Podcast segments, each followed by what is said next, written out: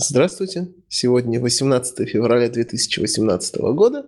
С вами подкаст «Скалас», 39 выпуск. Меня зовут Алексей Романчук, и я разговариваю с вами из города Берлина. А меня зовут Алексей Фомкин, и я разговариваю из города воинской славы Орла. А я Евгений Токарев, говорю из Екатеринбурга. И Вадим Чевышов из города Казань. Отлично. Значит, э, самая первая и самая интересная тема, которая у нас будет, это статья от э, Александра Недовая про то, что ООП все-таки нужен. У нас есть э, один человек, который ее внимательно изучил и сейчас нам расскажет, доложит и объяснит, зачем нам нужен ООП. А кто этот внимательный человек? А все-таки я один, да? А, ну, я немножко Жень. тоже почитал, я вот поэтому уточняю. Но я ну, не сильно у нас внимательно. честная битва 2 на 2 будет. Я надеюсь, Фомкин все-таки будет на стороне добра. А, так, а, как, а стоп, стоп, а какая сторона, да, сторона добра это где? Сторона добра это без ООП. Хорошо. Может быть, тогда и без скалы, да? Ну, это будет следующая часть. Я согласен, скала как язык имеет много недостатков. Но давайте все-таки ближе к статье. В общем, если вкратце, вкратце говорить о самой статье, да, она тут начинается и на базе э, коллекций. Э, почему с коллекцией? Потому что, наверное, всем известно, что у них там очень сложная иерархия наследования, и это, ну, просто ужас. Ну, это приводится как аргумент того, что вот как бы почему хорошо бы использовать тайп-классы вместо наследования для того, чтобы такие как бы не получались суперсложные иерархии Подожди, так, может... так это же все аргументы как раз за то, что ООП не нужно. ООП это что там? Полиморфизм, инкапсуляция, ну, наследование. Ну да, да, да. Там так и вот начинается. Это все, вот это все не нужно, правильно? Там как бы статья с этого и начинается, что вот давайте посмотрим, почему это плохо, все это ОП, и как, как нас тут спасет э, функциональное программирование. Давайте по порядку. Перес... Кто-нибудь перескажите эту статью прям по Нет, пунктам. подождите, так интересно, интереснее получается. Давайте Если мы будем пункта. комментировать каждый пункт, типа вот коллекции наследования, а ололо. А что нам остается делать? У нас сегодня нет гостя. Нет, давайте полностью перескажем статью, а потом каждый выскажет свое мнение. Потому что будет странно. Типа, о, поэтому у меня нет идей, поэтому у меня тоже нет идей, поэтому у меня тоже нет идей. Хорошо, поехали к следующему пункту. Бла-бла-бла-бла-бла-бла-бла. Леша, что ты думаешь? Ничего не думаю. Другой, что ты думаешь? Ничего не думаю. Там, Вадим, что ты думаешь? Ничего не думаю. Ну, короче, понятно, да? То есть это будет странно. Давайте перескажете, а потом э, выскажемся все. Ты, ты сейчас дольше говорил, чем, наверное, мы бы могли обсуждать статью, но, в общем, заметим то, что у нас как минимум есть один Леша, который считает, что это отличная идея э, написать все на тайп-классах, и нафиг это ОП. На что вот, э, блин, Александр Недельку, что ли он, э, он приводит свой случай из Моникса, когда ему, в общем-то, нужно было использовать, э, по сути, итератор – и, используя вот этот итератор, в конце концов приходит к тому, что он вводит свои, свою небольшую структуру данных, он называет ее итерант. А, я до конца не понял, зачем она, но в общем у нее есть э, поле, которое э, ну, привязано к какой-либо коллекции, не знаю, там, к array, к секвенсу, к листу. И по сути, вот задизайнить вот эту штуку просто невозможно, э, не имея ну, наследования. То есть ее можно просто либо объявлять для каждого типа коллекции, там для array, для sequence, для листа, а, ну, что будет огромной попа либо просто один раз для sequence. Вот тут э, ООП типа решает. Подожди, давай я чуть-чуть дополню. Там он как бы проходил вот с того, что он показывал как, как раз вот как бы как это все там реализовывать на тайп-классах, и пришел к такой ситуации, что как бы, чтобы получившееся API коллекция, оно было удобным, а оно как бы для разных типов должно быть, э, ну, одинаковым. То есть, как бы, чтобы э, не было у людей, как бы, конфьюжена, когда они видят кучу разных сигнатур. И с тайп-классами именно выходит так, что, э, как бы, очень ну, потому что там как бы в, в тайп-параметрах много особых как бы типов закодировано. Получаются такие сигнатуры сложные, для каждого разного. И как раз он как бы вот для того, чтобы э, на уровне API сделать, как бы, чтобы это все было лег- ну, понятно и легко использовать, э, пришел к тому, что и нужно использовать именно обычный ОП, именно вот как бы с этой стороны, что как бы э, в обычном ОП есть возможность сделать так, чтобы как бы вызов, э, ну, как люб, любой как бы команды на коллекции, он был как бы, э, ну, не, не знаю, как правильно сказать, но, короче говоря, чтобы для каждого типа коллекции вызов выглядел одинаково. А если с тайп-классами, у него получалось, что как бы под каждый э, вариант коллекции нужен какой-то свой особый вызов с особыми своими параметрами. Ну вот. Что ты на это скажешь, Алексей? Давайте, я ничего не понял, но я успел прочитать статью, пролистать статью, пока вы говорили, и проигнорировали просьбу Фомкина пересказать про статью. Значит, э, давайте я расскажу в двух словах про статью. Значит, статья а, состоит из нескольких частей. А первая – это вводная о том, а, как э, в стандартной библиотеке Scala сделана э, библиотека лекций. А, достаточно сложно будет пересказать это голосом, но если вы откроете ссылочку, вы можете посмотреть, что текущая, текущая иерархия коллекций, она выглядит примерно катастрофически ужасно и суперсложно. То есть там Scala Collection – это а, иерархия порядка раз, два, три, четыре, пять, шесть, семь, там а, глубина до 7-8 уровень, уровней наследования. И, а, в общем, Александр, Александру, он, а, он говорит о том, что если вы будете обузить, э, обузить наследование вот таким вот образом, и у вас глубина наследования 7, то понятно, что начиная с какого-то момента все ваши действия, ну, поддерживание этой иерархии, оно будет контр, контрпродуктивным, потому что в голову это не влазит, понять это нельзя, как это рефакторить нельзя, отражение сущностей, которых тут на глаз, я могу сказать, наверное, 20-25, достаточно тяжело. Вот. А после этого он говорит о том, что э, коллекции, новая библиотека, которую вот Strawman Collection, которую, мы, которую предлагают сделать, она содержит значительно более простой интерфейс, и тут глубина наследования максимум 4, и все типы выглядят более разумными, и наследование, оно тоже такое разумное.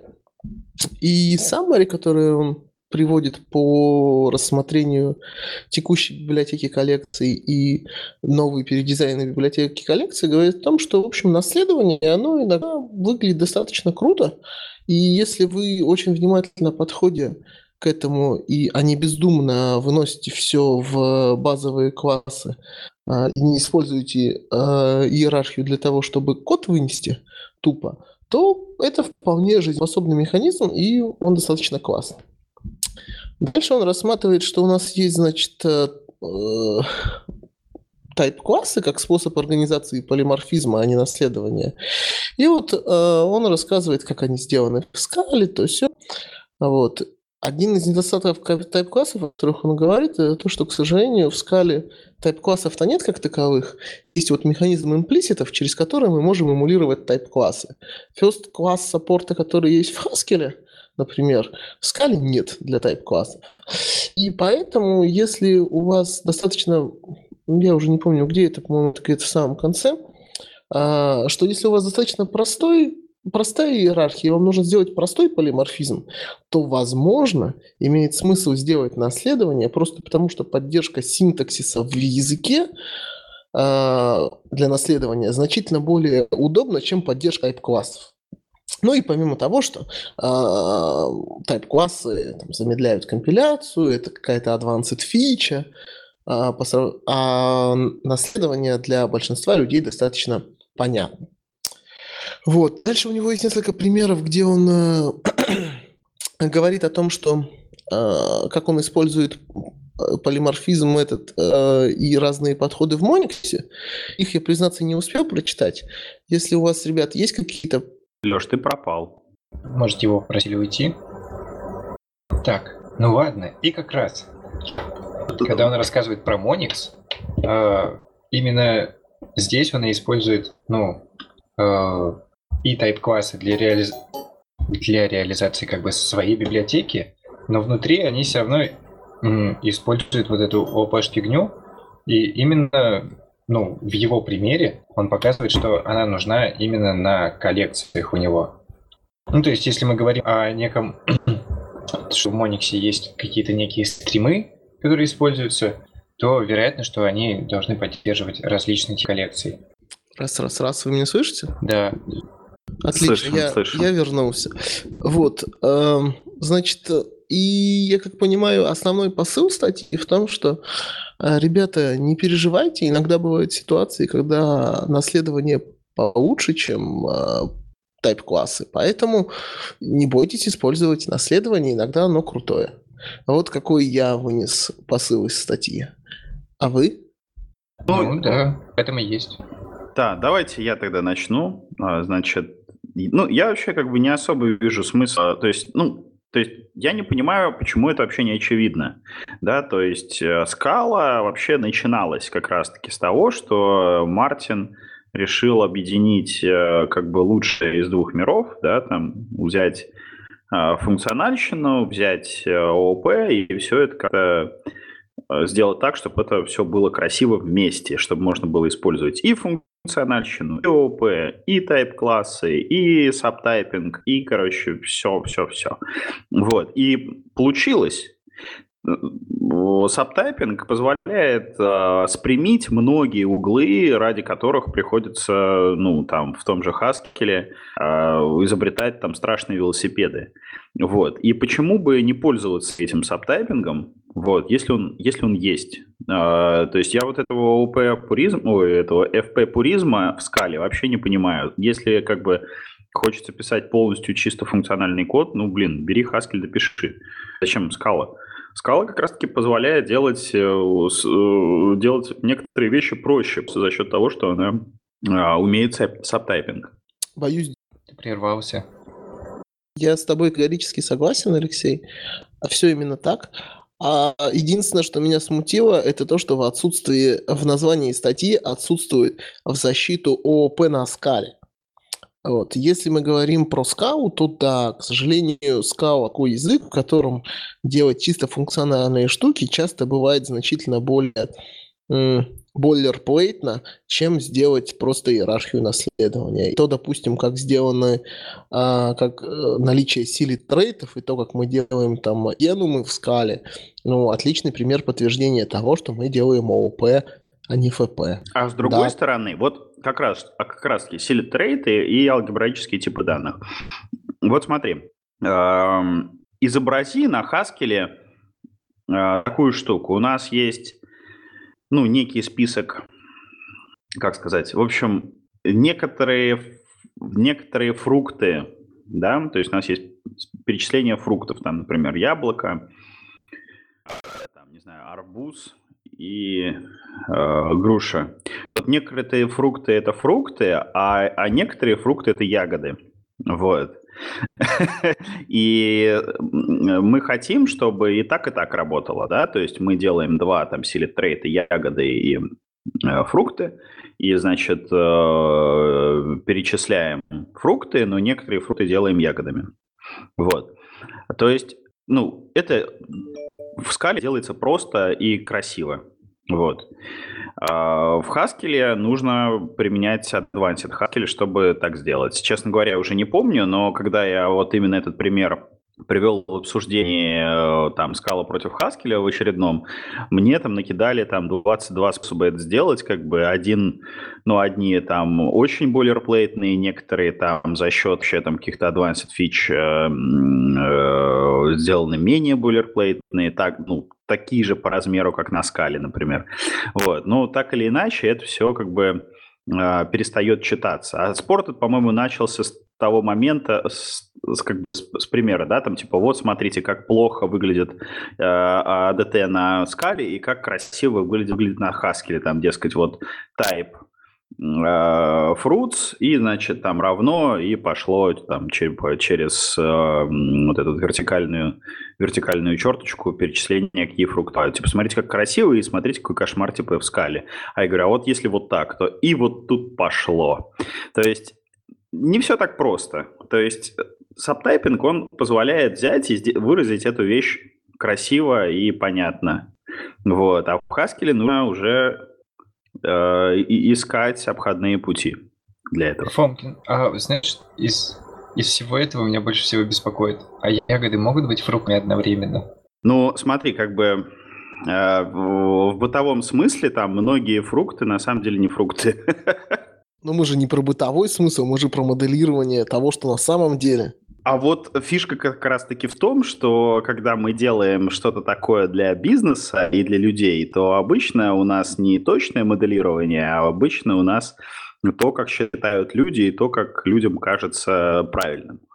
Короче, Фомки, ну нашел, бы... нашел ты случай, где неудобно на Haskell что-то сделать. Ну, везде же есть, есть ситуации, когда везде есть примеры, когда что-то неудобно сделать а, с тем или иным подходом. Да, так бывает.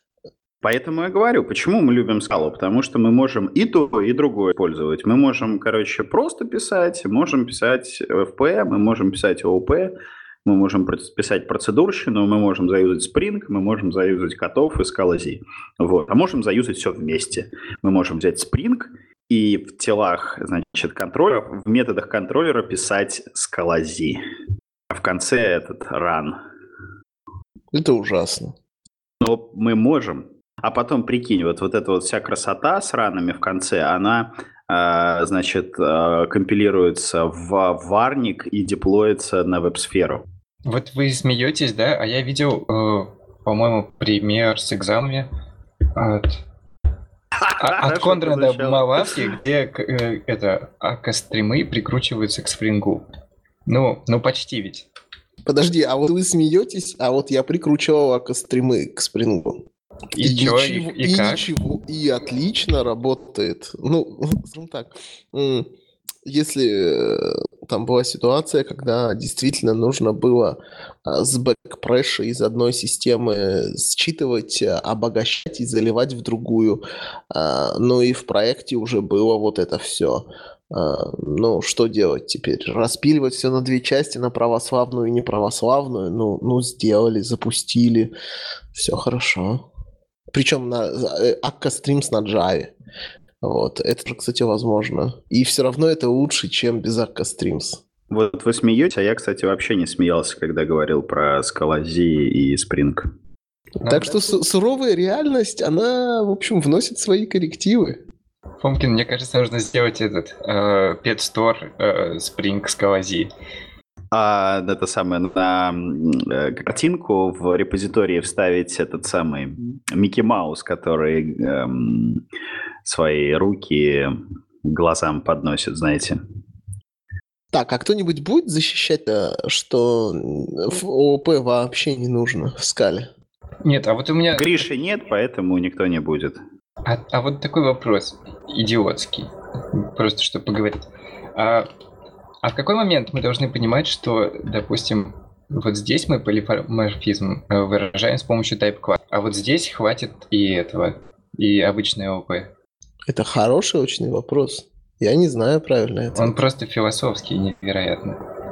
Ну, мне кажется, тут дело такое, да, то есть э, вот смотри, есть объекты, да, вот, в как бы э, классическом понимании там этого слова, да, то есть как, как, как акторы, да, то есть это там объект, у него есть там состояние, поведение, вот, тра-ля-ля.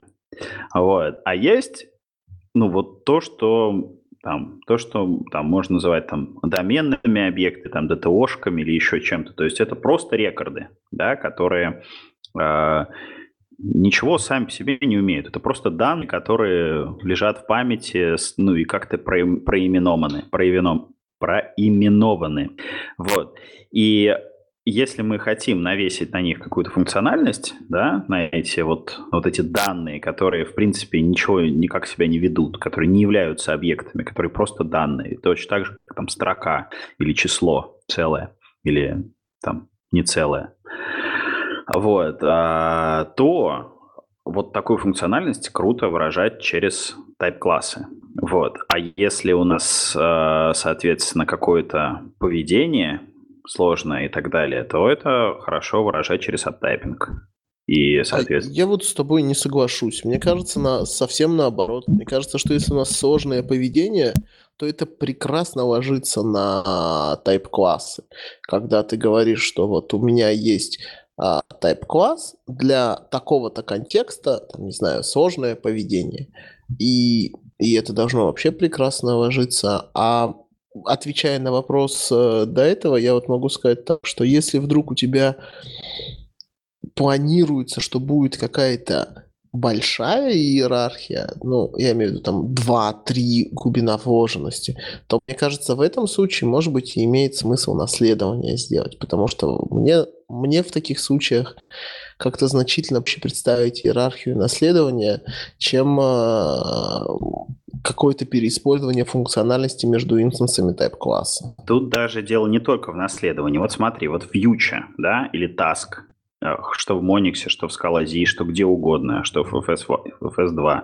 Это неудобно делать на тайп-классах. Удобнее гораздо сделать просто какой-то объект, какой-то класс, там, task или future, или что-то еще, вот, а э, общие свойства между ними уже делать через а, монод, потому что, например, не все, не все а, монады являются объектами вот в смысле объектов. Некоторые из них просто данные. Например, Ну, тот же лист. Мне кажется, Тот же причина, причина совсем друг в другом. А, Я вот сейчас отвечу и давайте э, передам слово. Мне кажется, причина с монадой, она совершенно в другом. И это некоторое ограничение а, наследования как подхода, который говорит тебе о том, что ты в общем случае должен владеть обоими объектами. Если у тебя есть а, там объект таска и объект, объект класс таска и класс future, как бы они ни были реализованы, и ты хочешь а, полиморфного поведения между ними, ты, не вводя каких-то дополнительных врапперов, не можешь сделать им полиморфное поведение, не изменив их код. И поэтому, если у тебя есть либо А, либо Б, и ты хочешь абстрагироваться вокруг них, тебе приходится вводить какие-то врапперы, вот это все. По сути, эмулировать недотайп класс. И если ты хочешь совсем из, так, из разных, из одного домена, но а, классы, которыми владеют разные там команды, люди, неважно, объединить полиморфизмом, тогда тайп-классы, мне кажется, подходит значительно лучше. А для, для моделирования предметной области, которой ты владеешь целиком, наследование ок. Я говорю, дело даже не в наследовании. Я говорю о том, что есть вещи, которые просто неудобно делать на тайп-классах. Ну вот представь себе, что ты бы ввел а, там IO или task не как, э, ну, как там объект, да, а ввел бы его именно как тайп-класс. Так, но у нас же есть async, который введен для того, чтобы абстрагироваться над разными имплементациями, которые транслируются в ИО. Да, именно, но не, но не это для того, чтобы ездить между фьючами и тасками, да, то чтобы то и то можно было бы использовать. Вот. А я говорю о другом, о том, что вот вообще, в принципе, да, делать type-класс, task вообще с нуля, да, вот представь себе, что ты пишешь новый Scala-Z, а, Scala-Z IO или что он там, Scala-Z Streams, вот ты пишешь новый, и вот ты вместо того, чтобы сделать task объектом, ты берешь и делаешь type-класс, и как-то там инсталируешь вокруг данных. Понимаешь, о чем я? Ну, наверное, нет. Ну, ладно, давайте пропустим. Так сложно. Я... Не, я, кажется, понял. Подход Фомкина называется OOP First.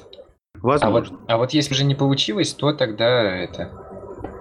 Не, наверное, Фомкин говорил о том, что сам по себе таск в Мониксе реализован э, через наследование.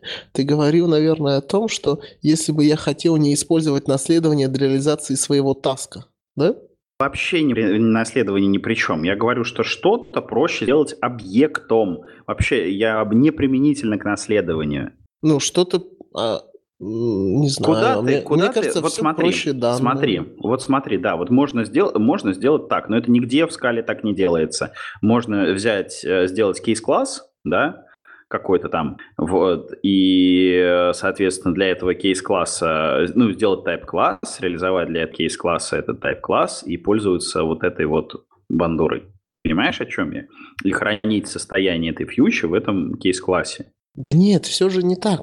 Тебе нужны тайп-классы то- тогда, когда тебе нужен полиморфизм. Если ты хочешь просто реализовать функциональность, заколбась функций. Зачем тебе, зачем тебе тайп-классы-то? Не обязательно все заворачивать в тайп-классы. Тайп-классы – способ сделать полиморфизм. Ладно, конечно, что-то мы друг друга не понимаем. Вот, нужно Но уточнять терминологию. Мне и- кажется, вы говорите одно и то же. Только другими словами. Окей, у меня есть еще А, один на а самом подожди, деле. я хотел к тебе прид- придраться. Ты в Давай. самом начале, не знаю, минут пять назад сказал, что э, для отображения более чего-то су- так сложного, что ли, если там иерархия 2-3 где-то, то тогда лучше брать... Типа, если будет большая иерархия, то лучше взять э, ООП, ну, через исследование. Ну, наверное, да. Но если вдруг тебе жизнь заставила иерархию 2 или 3 в наследовании сделать, то я себе самого представляю, как это эффективно тайп-классами сделать. Ну, просто это немного э, напротив статьи, где мы получили как бы... э, А, хотя нет, наоборот. Ты созвучен статье. Ну, типа 7, 7-10 не нужно делать иерархию, потому что в ней все равно никто не разберется. Это какое-то убер-дерево. А, но, конечно, было бы круто, если бы удалось ограничиться интерфейсом и пятью реализациями. В этом отношении, мне кажется, вообще не нужно паса. И если вдруг ты делаешь трейд, и у него 5 наследников, это... Я вообще не вижу никаких проблем с тем, чтобы это как-то было против, против ФП и так далее в скале, потому что, ну, это подход, которым ты делаешь это в скале, да. А вот еще к вещам, э, о которых мы говорим и ничего не понимаем. Э, ведь, вероятно, когда мы используем наследование, э, у нас как бы код шарится, и он типа, э, это, как сказать, он более быстрее работает, потому что он про- прогревается сразу для всех инстансов. Или нет? Ой, Типа я не умею в перформанс. Ну, никто не умеет, но теоретически это же должно быть так. Ну ладно. Слушай, ну, не знаю, мне кажется, что у тебя класс-лоудинг-то он ленивый. То есть, если у тебя есть огромная иерархия наследования, и ты потрогал там либо самый верхний, либо самый нижний, это не значит, что у тебя все дерево как-то попадет, прогреется, и вот это все. Не, это понятно. Ну, допустим, есть какой-то вот один метод, э, который, ну, общий и реализован для всех, ну, в самом первом родителе. И типа, если бы у них, ну, у всех было просто бы каждого полностью заколбашено, ну, скажем так, почти бо- бойлерплейтом, наверное, бы оно работало медленнее. Я не знаю, мне кажется, наоборот, что быстрее. Тебе никуда ходить не нужно, никак виртуальные вызовы диспатчить не нужно. Ты пошел, вот у тебя есть инстанс класса, рядом в этом же классе лежит метод. По иерархии никуда вверх идти не нужно. Но для Ну, них, по сути, будет раз- разный комп. да, быстрее. Да, да, да, я вот про это. И, и да, я вспомнил статью Шепелева про, э, с- про количество наследований и как оно влияет на скорость вызова. Я Ну, Не знаю, там все читали? Ну, в общем, э, там экспериментально показано, что не больше трех или двух э, э, наследников. Ну, то есть... Фумкин, а ты вот в своих проектах используешь наследование Королеве в пушке? Да. И- Королев, и- Королев вообще внутри там такое, такая кашка, такая ООПшечка. Там прям всякие... Ну, в общем, короче, да, там сабтайпинг во все, во все поля. Как-то, во все стороны. А, И ты доволен Во же, да? все, во все... Ну да, ну блин, нет, конечно, я не очень доволен, как бы кодовый баг. Вообще у меня не получается. писать- Я вот недопонял эм, окончательно, что у меня не получается писать красивый скала код. У меня не получается выстроить э, как бы вот модули красиво, блин, сделать как-то все единообразно, чтобы было здорово. Ни хрена не получается. Ну, как, вот с какого-то момента любой проект превращается в водок. Вот. А как ты думаешь, в чем проблема? Ну, я подозреваю, что в моих кривых руках. вот, но дело в том, что... Ну да, наверное, да. Наверное, в моих кривых руках. Мне просто тоже кажется, что иногда бывает так, что после определенного момента э, весь этот э, скала-код как-то, короче, наступает какая-то точка перелома, точка перегиба, где нужно как-то то ли заново посмотреть на происходящее, то ли применить какие-то другие подходы, что после определенного момента прям реально все как будто разрушается. Ну вот у меня в Королеве был такой момент, то есть я э, ну, взял и прям переписал там все практически внутри с нуля. Вот. И получилось еще хуже, чем было. Я просто... По-моему, это нормальная вещь. Ну, типа, ты начинаешь писать вещь, и она работает, ты начинаешь добавлять в нее фичи, и, по сути, твоя модель, как это все должно работать, она вот так вот криво-косо начинает. Там подпихнул с другой стороны, и потом тебе просто проще налепить новую модель, как это все будет исполняться, чем, э, ну, чем содержать вот эту кривую косую. Не, на самом деле тут дело в том, что в Королеве просто очень много стейта. И этот стейт, он размазан. То есть там есть куча, куча, куча варов, куча очередей каких-то внутренних, куча каких-то счетчев, атомиков, вот. И все это вот, вот размазано по классам, там всякие синхронайзиды и прочая вот эта вот дрянь. Вот. И хочется все время от этого всего избавиться, сделать так, чтобы было какое-то вот одно место, где будет все управление стейтом, и как бы весь остальной такой shiny, shiny pure код. Вот. А, а не получается. Вот это поворот. Я-то думал, что у тебя синхронайзидов нет в ролеве. Ну, почему бы и нет? вот. Почему бы и нет? Почему бы не юзать синхронайзиды, если можно? Ну, а я есть... думал, у тебя там МВАРы везде, как-нибудь неблокируемость, вот это все? Нет, нет, нет, там синхронайзит и всякая дрянь. Понятно. Ну, давай добавим, что она сделана с умом. Кстати, ребята, а вот в продолжении темы, а синхронайзит зло, нет? Ну, мне кажется, вот если ты делаешь там MVAR, я вот недавно писал MVAR для Future, вот, то есть аналог MVAR Monix для Future, и, соответственно, там, когда вот ты входишь, а, чтобы почитать, например, ну, чтобы пописать, например, MVAR, да, то мы, ну, то есть нужно, нужно э, как-то синхронно поработать с той фьючей, которая лежит внутри этого MVAR, да? Вот. И вот чтобы с ней синхронно работать, я просто синхронизирую метод. Я знаю, что у меня там блокировка будет очень короткая, вот, что ничего лучше там, не придумывать, да, то есть у меня там не будет долгого вычисления никогда. Просто я хочу гарантировать, что это, что это переменная, да, с текущей, с текущей фьючей, она будет заменена синхронно в рамках вот того кода, ну, в рамках того треда, который, в котором сейчас все это дело исполняется. Ну, точнее, в, рам в рамках любого треда, который заглянет в эту функцию. Вот, поэтому я просто беру и делаю этот метод синхронайст. В чем проблема-то? Не, я-то вообще никаких проблем не вижу. Мне тоже кажется, что иногда бывают такие ситуации, это совершенно нормально, когда синхронайзит нужен, или когда, допустим, ты знаешь, что дроубэк синхронайзита будет э, пренебрежительно мал по сравнению с теми усилиями, которые тебе придется сделать, чтобы реализовать все красиво, не блокируемо, а синхронно, вот это все. Да нет, на самом деле там не так много усилий, там, ну, как бы там вопрос а, в том, использовать там Atomic Reference или Synchronized, вот и все. Вот. Но в моем случае использовать Atomic Reference – хуже, потому что еще нужно следить, ну, так как вот э, это вычисление, но как бы вычисление, а там, ну, какой-то эффект, да, то мне еще нужно следить за тем, чтобы этот там эффект два раза не вызвался, например. Ну, то есть несколько усложняет задачу, проще, да, заюзать синхронайз. Ну, если ты можешь заменить атоми крефом, то, конечно, лучше заменить, но и часто же бывает, что тебе нужно два действия сделать, там, три, четыре, пять, что-то проапгрейдить как-то по-разному, по подергать стейт, поэтому если у тебя несколько стейтов надо подергать, то да, берешь синхронизиты в путь. У нас тут получается небольшой выпуск в формате исповеди. Ну, давай скажем так, в формате промышленного программирования. Нет, может кто-то еще готов в чем-то признаться. Короче, давайте я признаюсь. Я тут зашел в чатик А, оказывается, тут есть э, чатик для, от, как это называется, ну, всем известно, что скала сообщества, оно очень нетоксичное, очень доброе, в нем никто не ругается матом.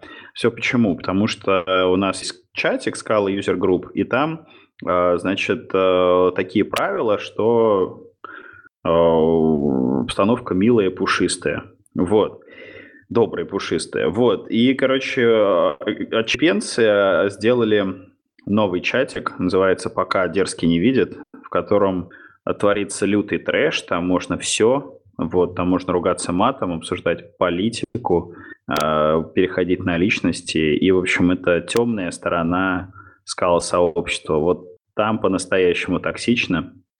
Вот. И я туда, короче, зашел. Там, короче, творится полный ужас. И, в общем, если вам хочется такого же, то можно вот зайти в этот чатик и тоже предаться греху. Слушай, а я все хотел спросить, то есть в него кто-то ходит все-таки в этот чатик? Ну вот я вижу тут 74 человека, 4 онлайн, и там постоянно постят гифки с этими самыми, с неграми, ну вы поняли, такими. С какими? Дом, доминирующими неграми. Вот ага. это вот Йо и Мангу, короче, постят. А еще у нас там есть невероятная игра. Конечно, я не буду говорить, какая. Зайдете, узнаете. Куда заходить надо? Давайте ссылочку тогда приложим, что ли. Ну, я думаю, не стоит. Я думаю, надо выпрашивать в скау-чатике. Окей. Почему? Окей. Почему? Мне кажется, это нормально, как бы, кому хочется как бы его и манги, и этих черных властелинов, то как бы пускай заходят. Ну, нормально же. Ребята, у нас проблема. Мы забыли запустить э, Треу, наверное, да? Не-не, я запустил. А, ну, окей, я подвинул тогда в защиту ОП, вот надо будет подкорректить время чуть-чуть.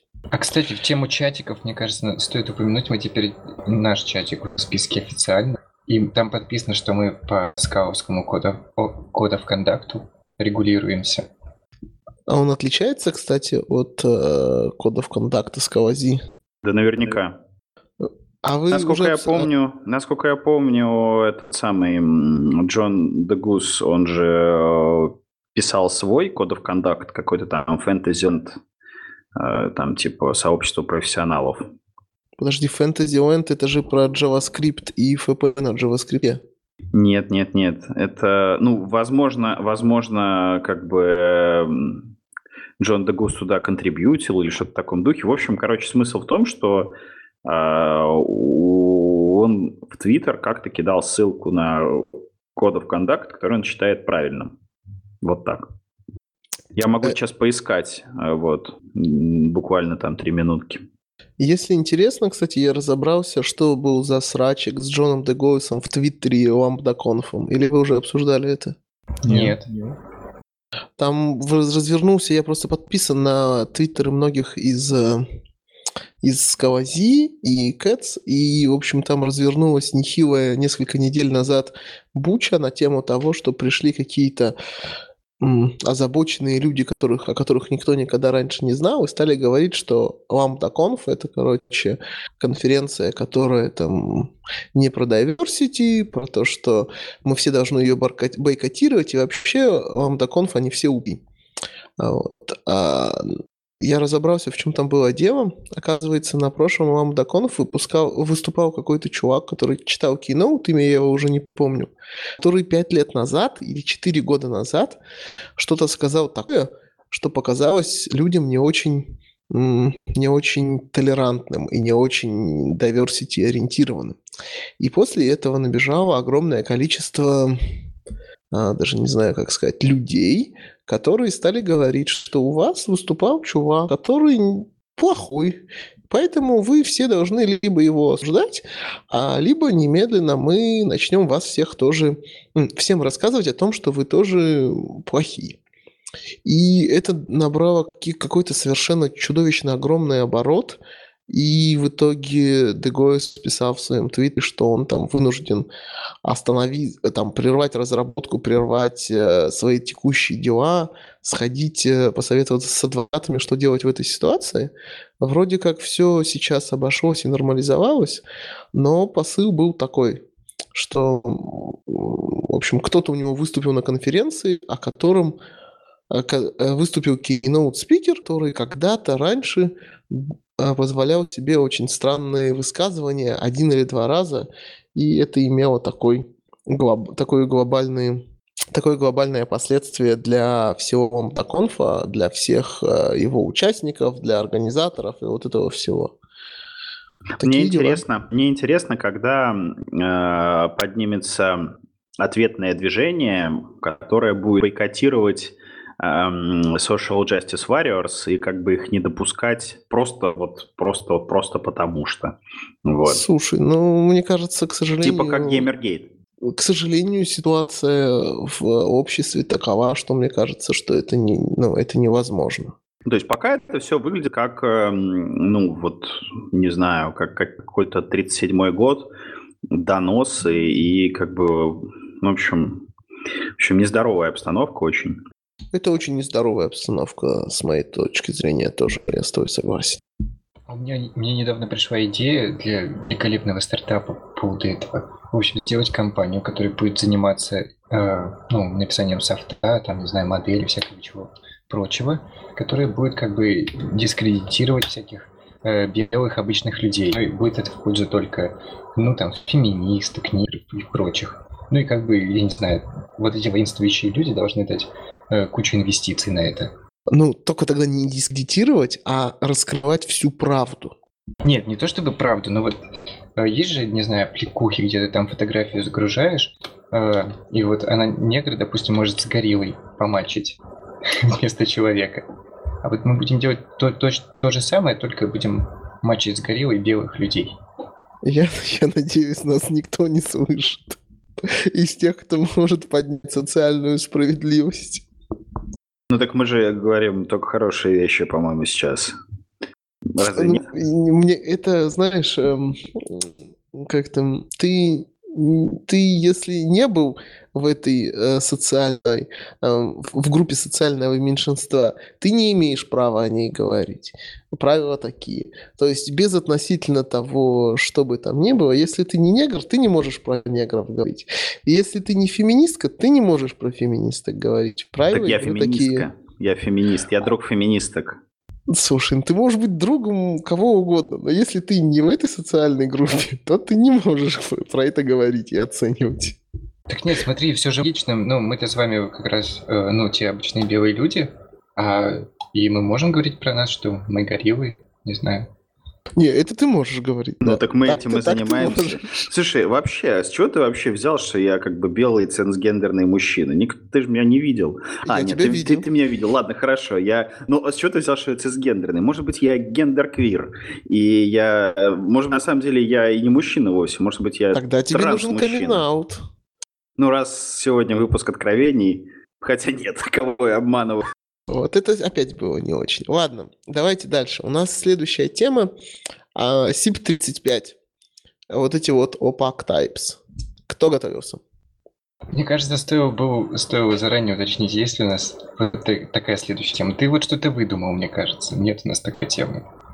А, нет, да? Ну, в общем, давайте тогда. Я совсем чуть-чуть читал про нее. А, а что читал? Мы же ее обсуждали уже. Это же старый СИП, который, э, который заснабметили, и смысл которого, что хотелось бы иметь типы, которые работают на этапе компиляции, а в рантайме типа бесплатные. Э, они там хитро... Они позволяют по-другому разрешать имплиситы, они позволяют по-другому а, по-другому так, разрешать имплиситы. А, ну и компиляцию, на этапе компиляции позволяют проверять, что типа если я сделал опакайп вокруг, я не знаю, денег, метров, а, количества или чего-то еще, он не совпадает с... Ерунду говорю. Короче, позволяет контролировать типы а, на этапе компиляции, а в рантайме будет бесплатно. Вот. Э, не знаю, появились ли какие-то апдейты или нет. Э, это очень крутой и очень крутой SIP. Я прямо думаю, что он прямо очень нужен. Было бы очень классно его заиметь, потому что AnyVow это такое полу, полу, полу решение. Слушай, и AnyVow да. стрёмные. Слушай, а смотри, ну разве это нельзя делать на обычной ванильной скале? Ну, через... Эм э, через type-теги, который, да, через type-теги, которые ну, заимплеменчены в Шеплисе в том же, и есть еще чудесная библиотека от Михаила Родогмы, которая супер тегит. Я не знаю, я не умею так. так. Если ты расскажешь, что так можно делать, и никакого оверхеда нет, и они еще и имплиситы умеют разрешать а в, с этими тайп-тегами, то будет круто. Ну, там есть и вот в SuperTag точно есть и прям new type, new type, и есть и, собственно говоря, типа type алиасы, ну, такие типа безопасные алиасы, да, когда ты, ну, с одной стороны, наследуешь там всю требуху от э, как бы предка, да, а с другой стороны, там, если ты сложишь, ну, там, например, ты сделал там длину, да, от целого, вот. Если сложишь две длины, тебе нужно опять сказать, что это получилась длина, а не там, не что-то еще. То есть мне нужно конкретно всегда кастить к длине эти, а если я сложил целые. Две, две денежки? Ну вот ты сложил две, де, две денежки, тебе нужно закастить это дело к денежкам. Ну, это как-то не очень. Я хочу свою математику красивую, ну, вот замкнутую. Тогда, тогда, тогда нужно делать new type и, собственно говоря, над ним уже делать алгебру, ну, там, моноиды объявлять, все в таком духе. Да, было бы круто так. Ну, в общем, короче, тот же SuperTagget, насколько я знаю, умеет new type, хотя я вот самими new type не пользуюсь. Вот, пользуюсь только вот этими типа безопасными алиасами. Вот. А, по-моему, очень круто. Ну, если это будет как бы first class, ну, круто, еще лучше. Ну, там как раз одна из фич говорится, что вот, типа, не будет боксинга совсем, э, если как тут все описано сделать. Подожди, ну, ну а супер тегет есть боксинг? Ну, для примитивов, да, всегда. Вот. Ну, понятно, да, то есть примитивов не будет с этой штукой. Вот, то есть это всегда будет боксит боксит примитивы. Ну, понятно. А, а для... для строк, там, для объектов нет, конечно, там, ну, как просто на уровне компиляции, а в рантайме никакого поведения. Хотя, ну, может быть... все это тоже не узнать. Да, и рефлексия это все не узнать. Хотя, может быть, я вру про ньютайпы. Может быть, в ньютайпе есть, э, когда ты делаешь ньютайп, там, может быть, есть какие-то обертки. Вот тут я уже не уверен. А вот ну. у меня сейчас хорошая подводка. Приходите в комментарии, расскажите нам, как оно на самом деле работает.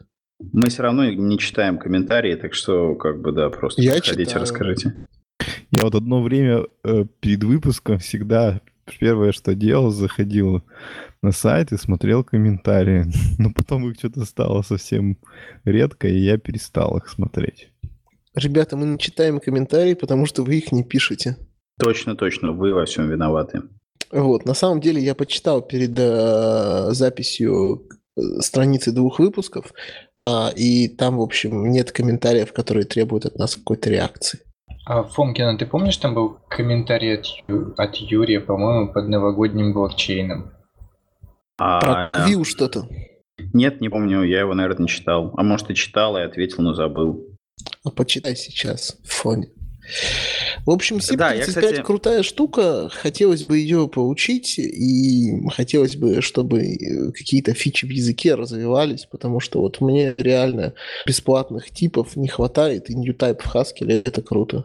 А, кстати говоря, чего еще не хватает, то, что будет в Dot и в 2.13, насколько я понимаю, это singleton types. Вот. И может быть, добавим сейчас карточку и обсудим доклад Олега на последнем, на последнем питерском метапе.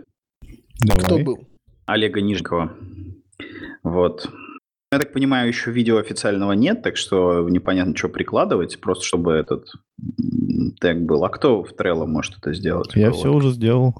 А, ну все, супер. В общем, короче, да, значит, Олег, э, Олега на последнем питерском метапе был доклад, в котором он э, показывал, как э, можно делать на типах, э, выражать свои domain-specific languages на типах.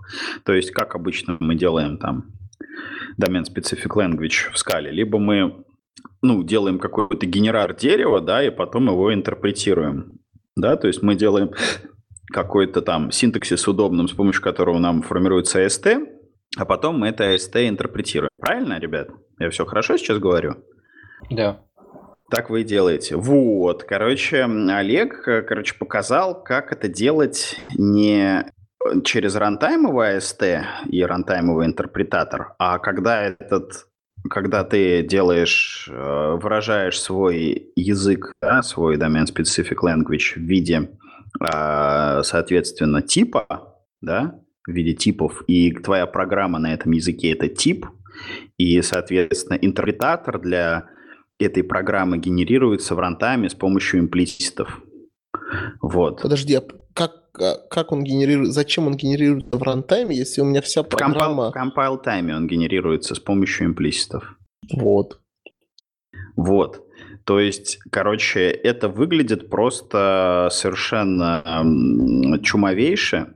Вот, то есть по-другому, наверное, вообще это не назвать. То есть э, прям в докладе Олег прям показывает, э, как он делает прям язык программирования оперативный на типах. То есть с помощью типов выражает язык программирования, в котором э, можно, соответственно, там производить какие-то там вычисления, читать из э, std-in, писать в std-out, вот, и э, потом переменными управлять, да, то есть писать промежуточные какие-то результаты в переменную, вот, потом он туда добавляет а, этих самых монадок, вот, короче, все это выглядит очень круто, и все это становится возможно с помощью, соответственно, singleton types.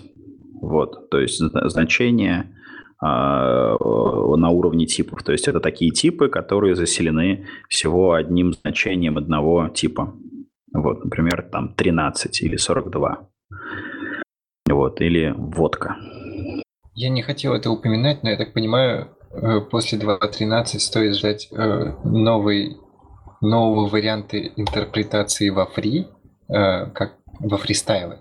Да, да, то есть, ну, как бы можно теперь э, по-другому к этому да, зайти. Вот. Там есть некоторые проблемы, то, что глубина резолвинга имплиситов, она в скале не бесконечная, вот, и поэтому, соответственно, ниже, ну, как бы больше какого-то количества строчек в этой программе на этом чудесном языке, э, соответственно, начинаются проблемы.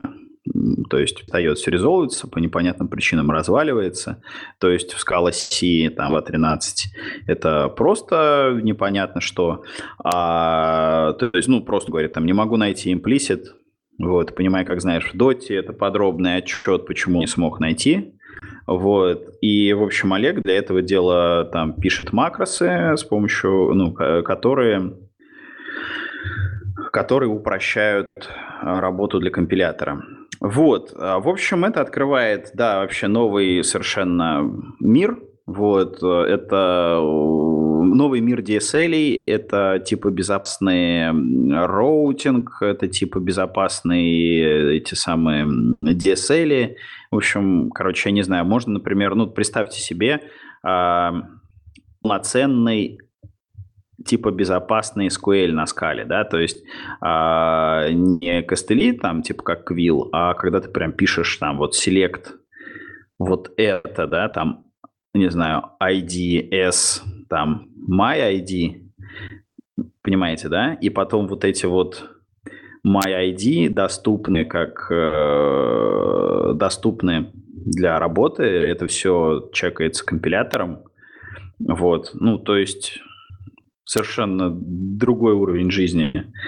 Вот, мне кажется, все, все это станет возможно что это будет, ну, такой же вариант написать, ну, тот же Квилл, который ну, не очень. Так дело, дело, дело в том, что Квилл, он а, как бы отталкивается от синтаксиса скалы, да, то есть он а, это полностью скала, и как бы вот все, что можно в рамках системы типа скала, ну, как бы можно в Квилле, да, и, соответственно, там, ну, просто а, некоторые вещи, которые есть в SQL, типа вот тех же алиасов, вот, их уже как бы не сделаешь, да, то есть ты не получишь, ну, ты нельзя, нельзя сделать там селект, перечисление полей, их алиасы, а потом поиметь рекорд, например, с этим конце, да, придется там писать это как-то ручками в двух местах и потом делать мэппинг.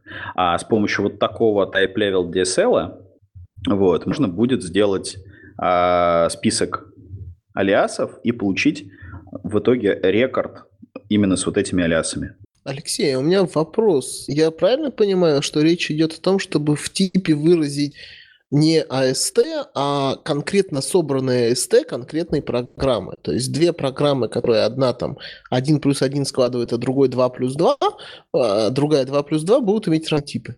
Да, естественно. И более того, то есть э, Олег показывает это в своем докладе, как это композить, что мы можем сделать две программы, которые это два типа, и сделать третий тип, который будет композицией из этих программ. А пейперы есть там какие-нибудь на эту тему? А я То есть не это знаю... же наверняка не, не Олег придумал, и есть какой-то есть какая-то теоретическая основа под этим. Может быть, есть какие-то реализации в других языках, было бы круто почитать. Честно говоря, я не знаю. То есть тут уже, наверное, проще уже Олега спросить в чатике. Вот. Ну, в общем, смысл в том, что я бешено анонсирую видео, которое рано или поздно выйдет, потому что это все там снималось, были там петлички, ну, то есть записывалось видео, соответственно, с ноута. Как бы должно быть хорошее видео с этим докладом, и э, я бешено это дело рекомендую. Вот, в принципе, кому сейчас интересно, могут посмотреть, просто послушать Олега а, с, как это сказать, ну, в общем, есть вот онлайн-трансляция, которая была, и вот ее можно посмотреть. А вот мне интересно, а макросы это вообще будет поддерживать или нет? В смысле? Смотри, а, то есть вот он показывал а, две версии. Он показывал, как это работает в доте, потому что в доте, например, есть эти самые именованные, именованные type параметры, да, то есть мы можем, э, когда перечисляем там параметры типов, да, если мы что-то хотим указать конкретно, а что-то вывести, мы можем через именованные type параметры это сделать, и это там существенно облегчало работу. Вот, потом все это уткнулось в количество ну, вот в этот э, лимит резолвинга имплиситов, да, глубину резолвинга имплиситов. И, соответственно, так как в доте еще макросов не завезли, вот, Олег переключился на э, обычную скалу да, то есть на текущую версию. И, соответственно, там на макросах уже, ну, как бы сделал вот эту оптимизацию. То есть, что такое, будут ли поддерживать это макросы? То есть в скале ничего не изменилось. Это просто следствие добавления а, singleton types. Не, ну в смысле, вот если у тебя тип э, singleton, э, на этапе э, в макросе ты сможешь его получить значение или нет? Ну да, это можно Почему и, нет? и да. в макросе, и это можно и в, ну, как бы с помощью имплиситов да, это сделать. Ну, у тебя, то есть, также вот, типа, как implicitly, можно там получать э, значение для значение, которым заселен вот этот э, singleton type. Вот и поболтали. Тема крутая. Было бы интересно. И там Сабин все восторгался, что наконец у него есть возможность singleton type в шейплесе нормально использовать. Как вы думаете, будет, если э, запереть Майлса и Олега в э, Сибири, в этом самом, в домике без интернета. Вот. А Но... что в Сибири-то сразу? Что в Сибири? Ну, потому что Сибирь, она такая, как бы, располагает. В Швейцарии? Ну, Швейцария не располагает. Она как-то, ну, там вот спа-курорты, вот это вот все, они просто ломанутся в спа-курорт. Она маленькая. А Сибирь как бы посередине как бы тайги их оставить в домике, чтобы вот вокруг них медведи ходили. И ничего им не оставалось, кроме как прогать новый мир на скале. Вот. И, и потом через год, например, их выпустить. Представляете, что, а, что они создадут за это время? Мне кажется, Майлз просто не выдержит, потому что он не сможет постить фотографии своей собаки. Ну, пускай у него будет собака. Знаешь, его собака будет счастлива на самом деле. Ты представляешь, собака, там тайга, она такая, ничего себе. Собака Мелса будет счастлива определенно. Фомкин, у тебя есть собака? Нет, конечно. У меня была кошка, но мне пришлось ее оставить у своих родителей, потому что э, в квартире, в которой я снял, нельзя животных. Понятно. Что, двигаемся Да. дальше? Не, я еще хотел сказать про вот это вот оставление в Сибири. Мне вспомнилось вообще не про скалу. Короче, есть такой писатель Нил Стивенсон, и у него есть э, замечательное произведение, называется «Анафем». Вот, вот там, короче, монахи-ученые запирались на типа год, 10, 100 и тысячу лет э, в своих монастырях, чтобы там э, соответственно, проводить исследования. Ну и, соответственно, чем дольше запираются, тем круче монахи. Вот. Ну и понятно, да, там раз в тысячу лет открывается монастырь э, чуваков, а там чуваки там тысячу лет в изоляции провели, и у них там совершенно все по-другому. Вот, они совершенно там другие пути исследований выбрали, чем все остальные. Мне кажется, это круто. Надо, мне кажется, внедрять. Я на эту тему вспомнил другой фильм, по-моему, «Разделитель», что ли, он назывался. Ну, там, как люди э, заперлись в бункере из-за того, что что-то произошло на Земле, и как быстро они деградировали. Открываем, а они уже на JavaScript пишут. Ну да, там почти так и было. Короче, бешено рекомендую Нила Стивенсона «Анафем». Очень хорошая художественная книга. Кстати, я подумал тут в тему... э, Мы же уже придумали, как назовем выпуск. Это это исповедь или что-то такое, да? И чтобы тему не нарушать, я расскажу... Исповедь небольшую монаха. Да. Ну хотя нет. Ну вот, чтобы тему не нарушать, я расскажу вам не- не- один небольшой позор. Вот буквально недавно, э, получается уже, как я, я два года пишу на скале, и две недели назад я узнал, что э, implicit инстанции, оказывается, можно писать, ну, например, э, в объектах, которые являются type-параметрами. Понимаете? Ты имеешь в виду, что Через двоеточие. что, что компаньон резолвится не только для этого самого? Ну, Да, не- не, не только для самого э, type класса, а для и, и его параметров. То есть можно использовать компаньон object, ну, того, что ты кидаешь параметр. Я ничего не понял. Расскажи ну вот типа, раз. вот у тебя есть show, да? Э, вот у него есть компаньон object. По сути, ты там можешь написать все инстансы, да? Ну, да, теоретически. А еще, допустим, у тебя есть э, класс А, который ты хочешь, чтобы у него был instance show. И по факту ты можешь написать его в компаньон объекте класса А. Да, конечно. Ну вот. Ко мне просто чувак прям на работе подходит и говорит, вы что-то мне имплиситы не золотится. А я невероятно уверенно говорю, они не будут. Да, на эту тему есть крутая э, статья, не статья, по-моему, на Stack Overflow есть э, достаточно, э, достаточно большой ответ, в котором рассказывается про скопы имплиситов и порядок, в котором они резолвят. И из этого, например, становится понятно, почему в котах и в Monix е инстансы type классов э, не в одном большом э, объекте навалены, а каждый инстанс сделан в своем трейте, и эти трейты подключаются через наследование для того, чтобы э, привнести scope с type классами. Не, ну трейт это и другое. А еще, кстати, такой вопрос к вам в тему. Вот э, есть ли разница, где написать, и будет ли конфликт, если написать, ну, в обоих местах? Ну, у самого type класса и у параметра. Там надо стать и читать. У них есть э, четыре группы, или пять, четыре, по-моему, группы, и, и если у тебя есть инстанс в первый и во второй, то это не конфликт. А если во второй и во второй, то это конфликт. То есть, э, если они... у них, в общем, есть определенный вес, и если они с равным весом, то это ошибка компиляции, много имплиситов. Если они с разным весом, то у кого больше вес, тот и победил. Ну да, ты прав. Ну, как, как рассказал. Э, те, которые э, заносятся, не знаю, там, вилд-картами или в локальном скопе, у них, ну, типа, вес, не знаю, более, ну, один приоритет. А те, которые в компаньон объекте, они, как я понял, все на одном приоритете вместе. То есть, неважно, в самом type-классе или в компаньон объекте параметра, они тоже создают конфликт, если их там написать. Да, но там есть еще отдельный уровень, который э, называется типа в парентах. И для этого как раз делают иерархию э, трейтов, э, и все это приносят через трейты, чтобы можно было скрывать, и если тебе подходит несколько имплиситов, чтобы они не конфликтовали, а по приоритету иерархии наследования резолвились. Ну да, это уже третий уровень. И там еще был какой-то четвертый, четвертый я уже не помню. ну раз пауза возникла у нас в беседе, то я расскажу еще, одно, еще одну исповедь. Вот, э, короче, прям стыдно. В общем, я пос поспорил с женой на тему, короче, льда. Типа, вот как вы считаете, ребята, лед, он когда, э, значит, замерзает, вода, когда она замерзает, превращается в лед, а объем увеличивается или уменьшается? Конечно, увеличивается. Увеличивается. А я думал, что уменьшается. Я проспорил Ну, жене.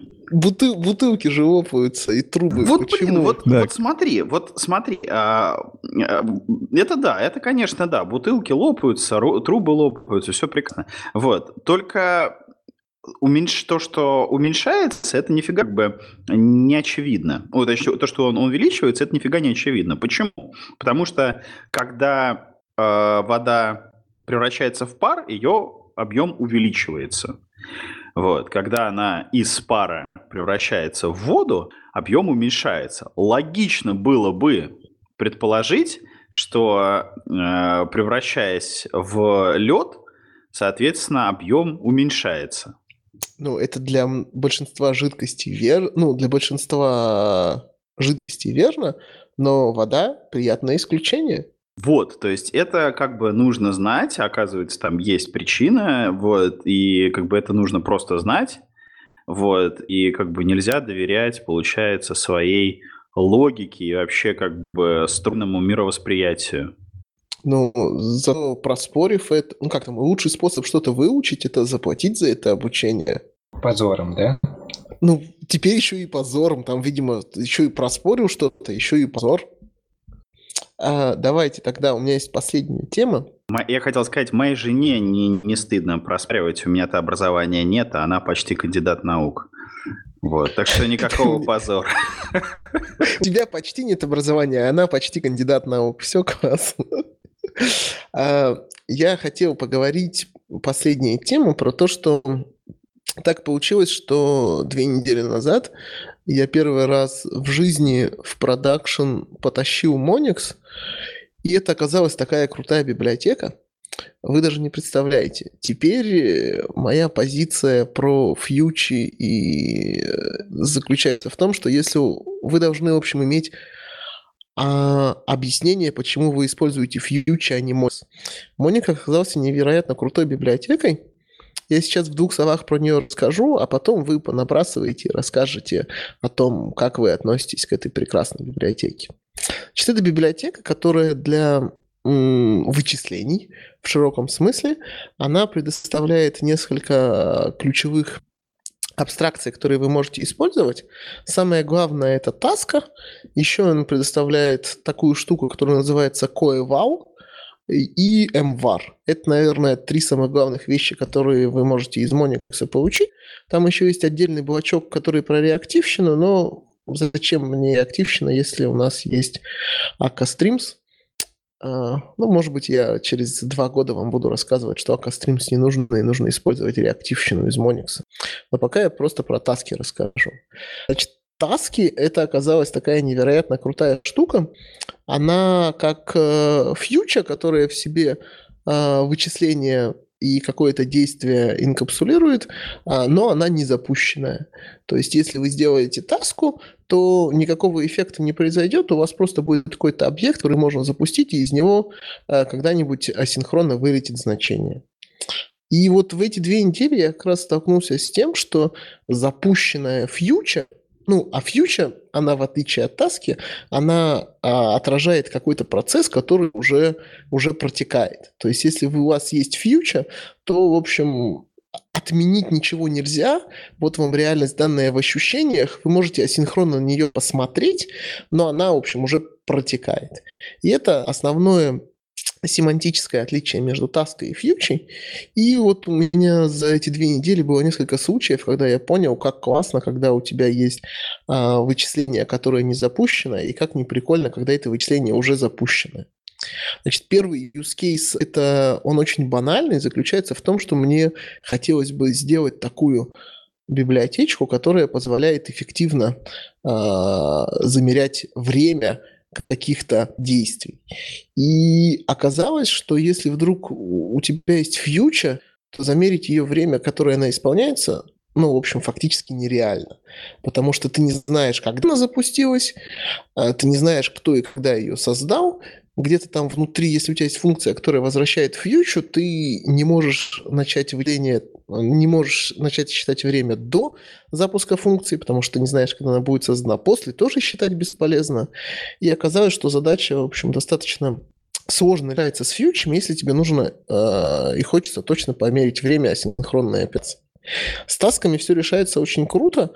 А, мы берем и таску оборачиваем в таску до, которая вычисляет время, и в таску после, которая, опять же, засекает время и как, каким-то образом эти метрики имитит.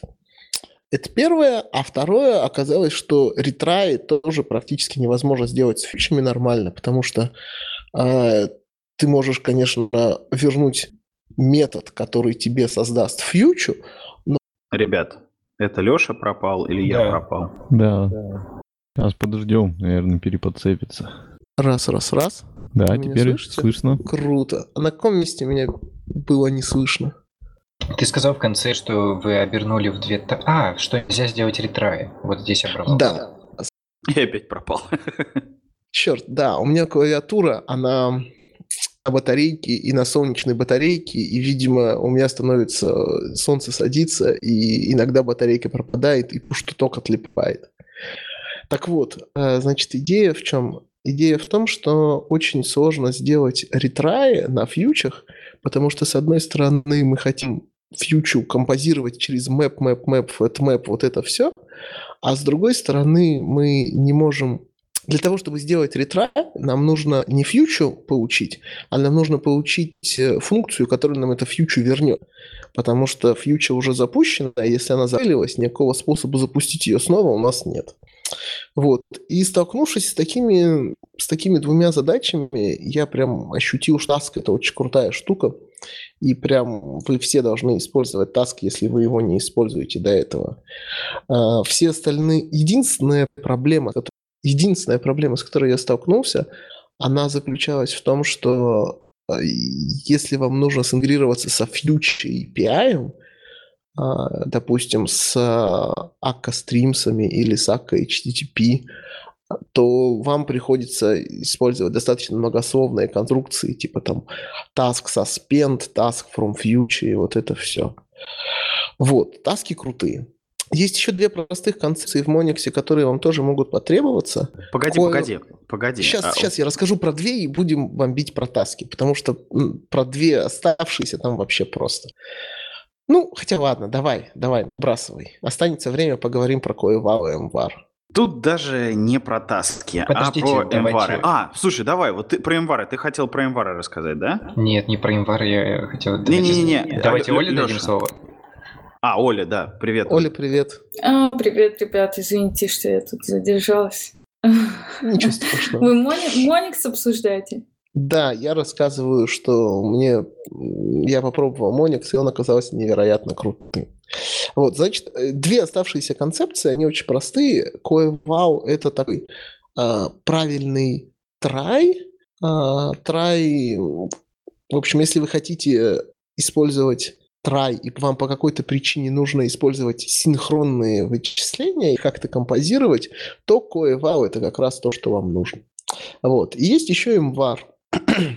MVAR оказался той штукой, которую я искал на протяжении, там, не знаю, трех-четырех месяцев в бэкграунде, и тут совершенно внезапно, случайно нашел, читая документацию по Мониксу.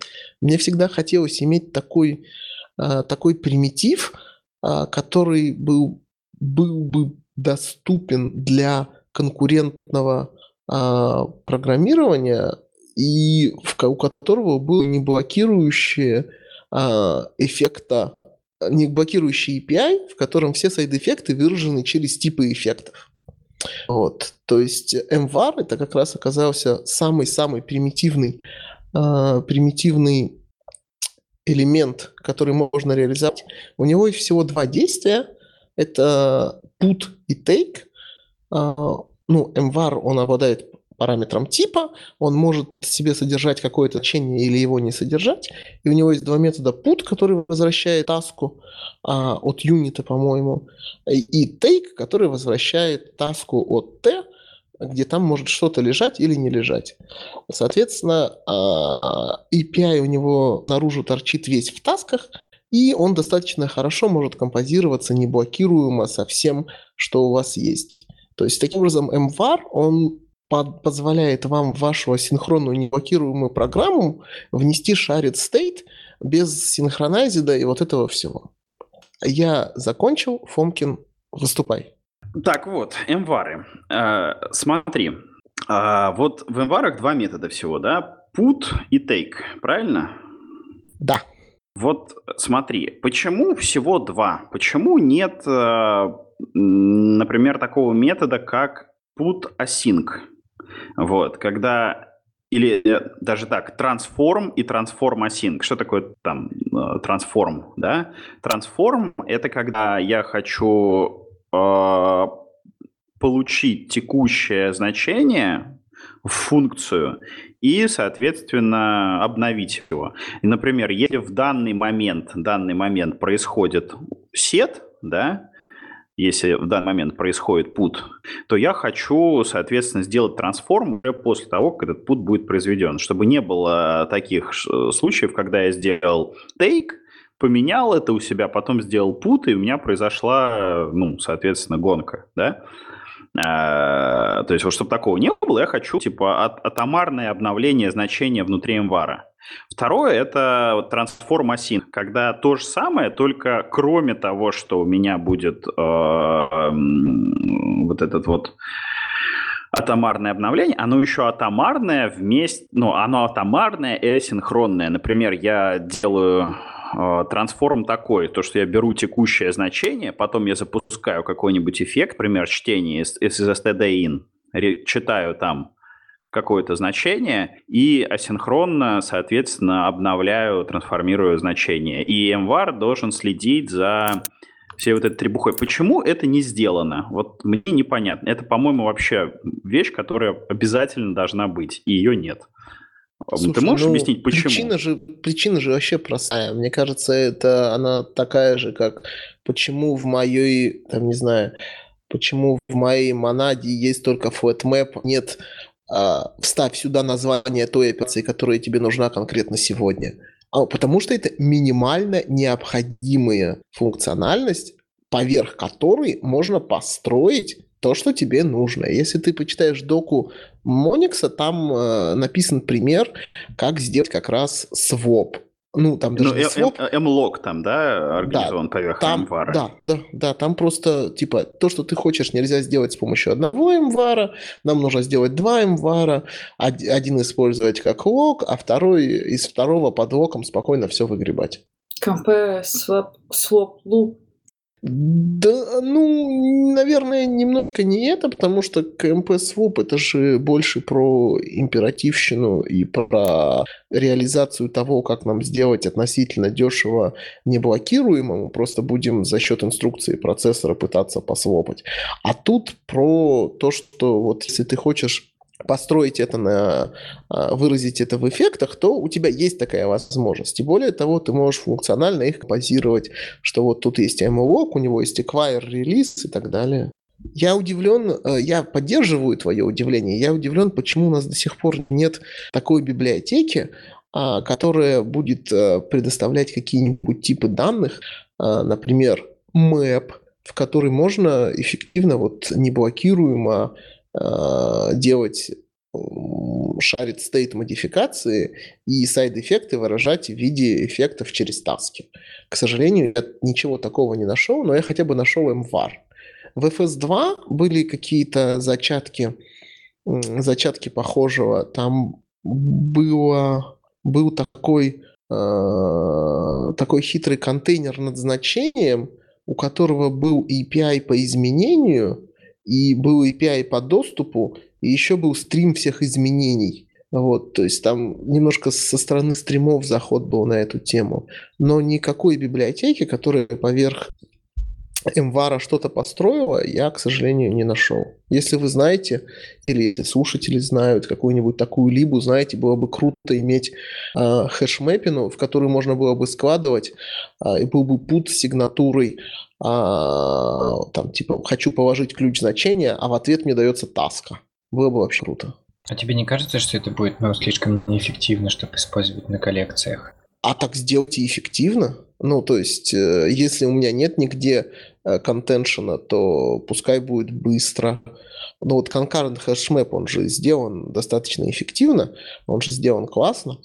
А, ну, сделайте, сделайте эффективно как-нибудь. Ну, или объясните, почему так нельзя сделать эффективно. Но мне кажется, в этом случае, когда у тебя вот такие сильные штучки, э, у тебя много локаций будет в любом случае происходить больше, чем если бы ну, ты писал это по-обычному. Не, ну колок... Ты прервался. Ты опять пропал. К локациям я готов, я скорее не готов к тому, что оно будет работать по CPU значительно медленнее. А учитывая, что Monix, он, у него достаточно э, умный э, скедулер, и он умеет э, фьюзить несколько мэпов, э, то есть если вы делаете мэп, мэп, мэп, то вам не, не нужно пять раз э, к шедулеру обращаться, чтобы э, свое действие выполнить. Он умеет, так как это ленивое вычисление, он, он умеет это эффективно фьюзить, и э, сабмит в шедулер будет происходить только тогда, когда синхронная операция. Так что, все, все согласны, что нужно всегда использовать Monix? Или, или объясните, объясните да, мне, да, что тут, не нужно? Тут, погоди, погоди, да, я тут промахнулся между кноп... мимо кнопки и уже начал говорить, и дофига чего рассказал, и это самое. В общем, да. А, во-первых, по, соответственно, структуре данных, которые были бы сразу с фьючами. Вот. У, в предыдущей инкарнации Королева вот, э, которую я особо не пиарил, потому что я стеснялся выкладывать сырые вещи, точнее, выложил на GitHub, но я стеснялся там рассказывать про это, потому что это было сыро. Вот, предыдущая инкарнация Королева, она работала внутри веб-воркера, эм, соответственно, на Scala.js, да, вот, и там она была без виртуального дома, и, ну, точнее, с виртуальным домом, но не таким, как в React, без дифов. Вот. И, соответственно, там а, были такие а, листы, вот, которые, а, как, как сказать, которые можно было, которые были реактивные, реактивные листы. То есть у тебя есть лист, вот, ты можешь этот лист э, намапить, намапить таким образом, что у тебя, э, соответственно, изменения в листе верхнего уровня отражаются в листе нижнего уровня, но ты, но, но, но не наоборот. Второй лист уже нельзя менять, то есть он типа мы придонали. Вот, это раз. Вот, а два еще у них у каждого, да, тоже был такой реактивный стрим с изменениями. Вот, такая вот, э, такая вот была хреновина в этой штуке. А, значит, это раз. Ну, это, это к слову о волшебных коллекциях. И это, да, это очень тяжело программировать такую штуку. Вот. И оно получается очень уродливо. Вот. А второе, по поводу использования Monix и MVAR везде вместо скалских фьюч. Есть проблема. А именно, соответственно, а что мы, собственно говоря, можем с помощью Monix сделать. Например, а, нету ни одного HTTP, нет ни одной HTTP библиотеки, которая бы умела Monix нативно. Да? То есть, если мы используем Mac HTTP, то нам нужно все, соответственно, в Monix как-то конвертировать, да, в мониксовские таски, что как бы не есть good. Вот. Поэтому мы просто не можем, поэтому мы просто не можем использовать Monix везде, где хотим. Я бы с удовольствием, если бы у меня был, а, например, TCP и HTTP а, стек для Monix, я бы с удовольствием использовал Monix на текущем проекте, но хрен. Слушай, ну вообще проблема, давай про HTTP сервера, HTTP клиенты, это такая проблема большая. Лучшее, что у нас пока есть АК HTTP, да, а, про сервер, а про клиент так вообще нет нормального идиоматичного клиента. Ну, хорошо, нет такого клиента, который лично меня бы, например, устраивал всем. Но интеграцию можно сделать. Там же есть интероп с фьючами, и он достаточно простой, и он достаточно... Ну, это опять обертки. Вот это Подожди, вот... и причем для ACK HTTP ты, ты сможешь даже просто написать свою директиву, которая будет завершать твой мониксовский таск. Ну да, но это все обертки. А, блин, а что со стримами делать? Вот, например, у меня стрим, и я хочу работать с этим стримом. Вот. Слушай, ну стримы в АККА-стримах э, с функциональной точки зрения поломаны. Это грамот, ну, достаточно грамотные э, с прикладной точки зрения достаточно грамотный компромисс между э, императивщиной, нетипизированными акторами, более-менее нормальным API. К сожалению, да, они поломаны. Но ты можешь взять FS2 стримы, и в FS2 стримах все, все хорошо, если ты, или дождаться скалазишных стримов. Я не знаю, кстати, как они там пилят, высы их нет.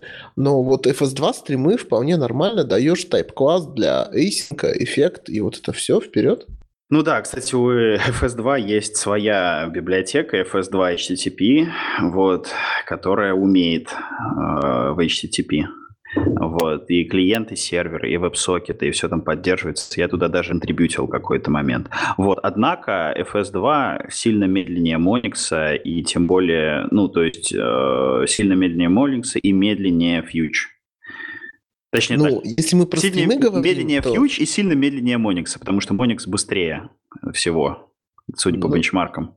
Ну смотри, ну если мы же только про стримы говорим, если тебе нужно... Так, так, да, я здесь. Если мы про стримы говорим, то ты можешь взять FS2 и на них только логику стримов навертеть.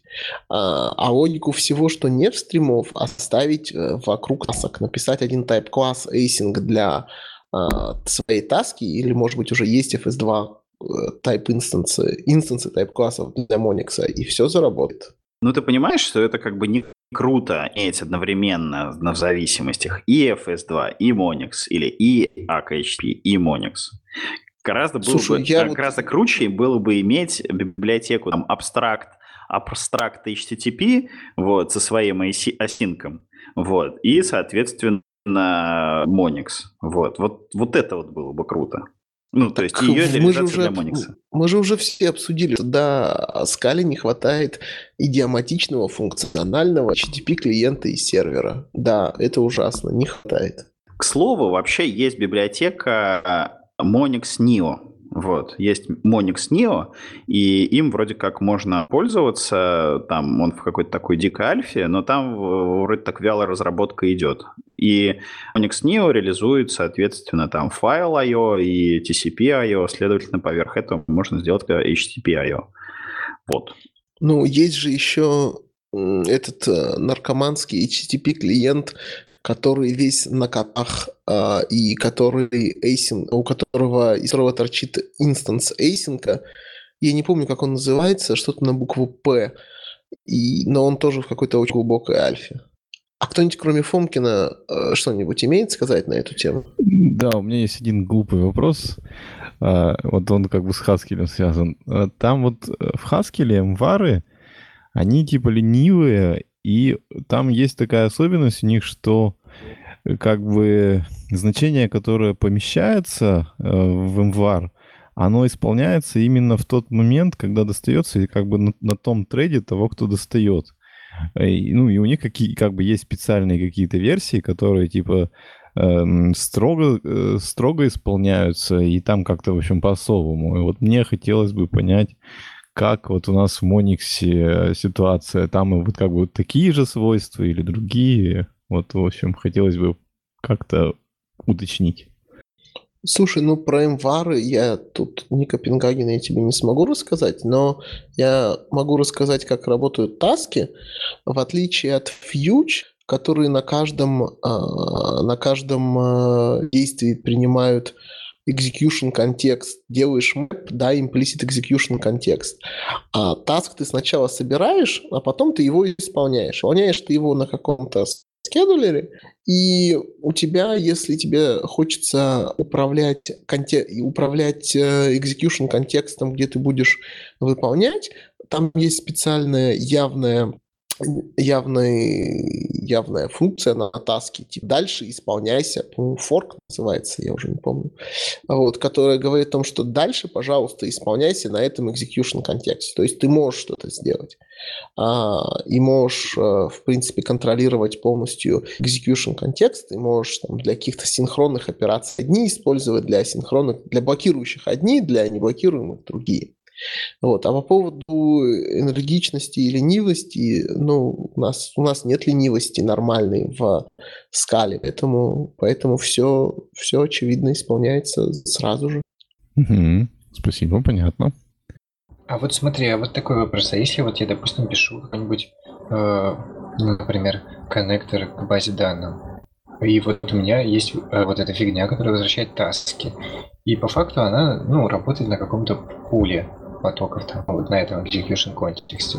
Собственно, э, выворачивает она у меня метод, который возвращает таски, да? А как мне сказать, как мне сделать так, чтобы вот эти таски выполнялись вот на определенном пуле, который, ну, ответственен за, э, за вот эту базу, а вот дальше об этом никто ничего не знал. То есть сайт не, не, не заморачивался, на каком контексте ее выполнять. А, слушай, я не знаю, у меня такой ни разу не было необходимости, но я подозреваю, что ты говоришь, что, пожалуйста, вот этот кусок таски исполни на этом пуле, а дальше я тебе отдам таску, запускай ее где хочешь. То есть какой бы я... Да, При... да, я, я, я вернулся. То есть какой я бы хотел API получить для того, чтобы эту задачу решить? Я бы хотел получить API, то есть, очевидно, тебе нужно будет пробросить именно в эту, в, в ту функцию, которая занимается а, созданием таски вокруг базы данных, тебе нужно будет пробросить скедулер какой-то свой, чтобы он там лежал, и чтобы тот, кто call сайт ничего о нем не знал. То есть, когда там будет создавать свой DB-сервис, бла-бла-бла, ему нужно обязательно пробросить скедулер, на котором он будет эти свои внутренние таски запускать. Потом ты говоришь такой task fork, и делаешь все, что тебе нужно с базой данных, и говоришь, что сделай мне, пожалуйста, это на моем, на моем пуле. А, а потом ты возвращаешь таску, и я где хочу ее дальше пускаю. Но именно эта часть будет запускаться на твоем пуле. То есть примерно все то же самое, что с фьючами, только ты должен это чуть более явно сказать. То есть ты не имплиситы меняешь, а ты просто говоришь, что вот этот кусок таски исполни, пожалуйста, на этом шедулере явно. А дальше, если это не указано, ты будешь исполнять что-то на том шедулере, который, на котором будешь саму таску уже запускать. Ну круто, так, так гораздо адекватнее, по-моему. И, кстати, да, ребята, очень классно, когда у тебя execution контекст не торчит в каждой функции, это удобно. В общем, пробуйте Monix. Monix крутой. А, сейчас пилится Monix 3. В нем будут э, из коробки type-классы для Cats сразу, для Cats, для Cats Async. А, чего не будет, будет поддержки скалази, но мне кажется, скалази там у нас один человек использует в чате, остальные все пользуют котов. Я правильно понимаю, что, то есть, но Monix не будет э, депендить, скал, э, депендить Cats по умолчанию, или будет все-таки? Третий Monix будет депендить Cats по умолчанию и дропнет свои тайп-классы. Да что ж такое? Ну, победи, победил, все. Как бы, если хочешь, если хочешь скалази, бери шимсы, и у тебя будут конверты тайп-классов прозрачно в скалази. Пластмассовый мир победил. Ну, это же прекрасно, что у нас есть какой-то стандарт, а не каждый пишет свой монод и забывает проверять э, законы для монода. Ну, а вдруг мне не нравятся коты? Вдруг я поклонник Джона Дегуза и хочу э, Scala 8 Ну, тогда ты Шимс берешь и конвертишь инстансы из котов в скалази. Кстати, у меня недавно вокруг котов произошел забавный случай. Мы использовали коты 1.0, версию 1.0 минус MF, чтобы это MF не означало. Main features, может быть, я не знаю.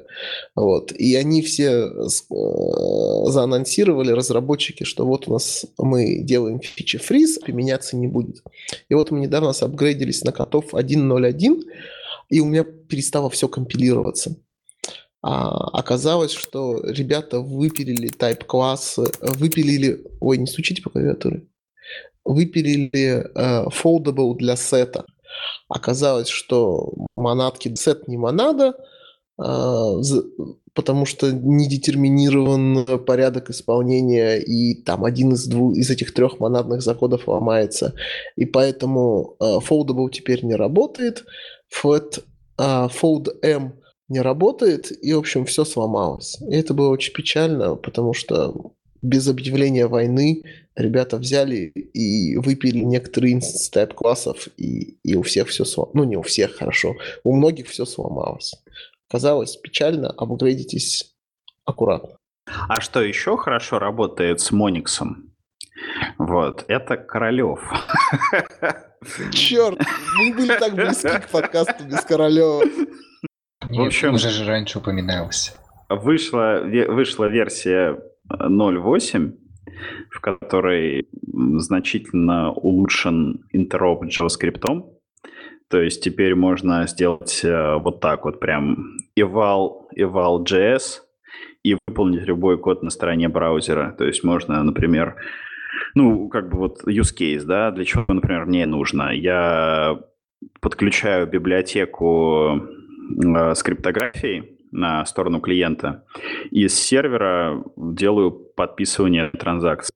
Например, на, с помощью ключа, который, ну, подписывание каких-то документов ключом, который находится на стороне клиента, сохранен там, например, в shared object. Вот. А, очень, очень круто. А, это раз. Вот. Потом можно, наконец-то, можно дергать а, содержание объекта event из Королева. Вот. Получать. Вот ну, там по мелочи всякой еще Interop JavaScript, потом полностью переделаны роутеры, они стали более удобными, полный редизайн. Э, в старой версии роутеров приходилось дублировать код или выносить это там куда-то наружу, э, обобщать и, и в общем, приходилось костылировать. А сейчас там роутеры значительно унифицированы и упрощены. И, соответственно, полностью редизайнен NF-конфигуратор. Теперь оттуда доступна работа с браузером, то есть оттуда можно, например, делать фокусы э, при желании или тоже там исполнять JS.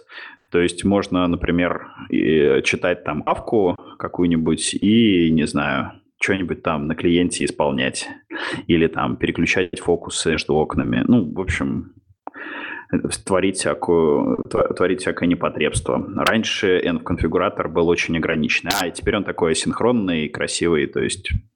На Мониксе.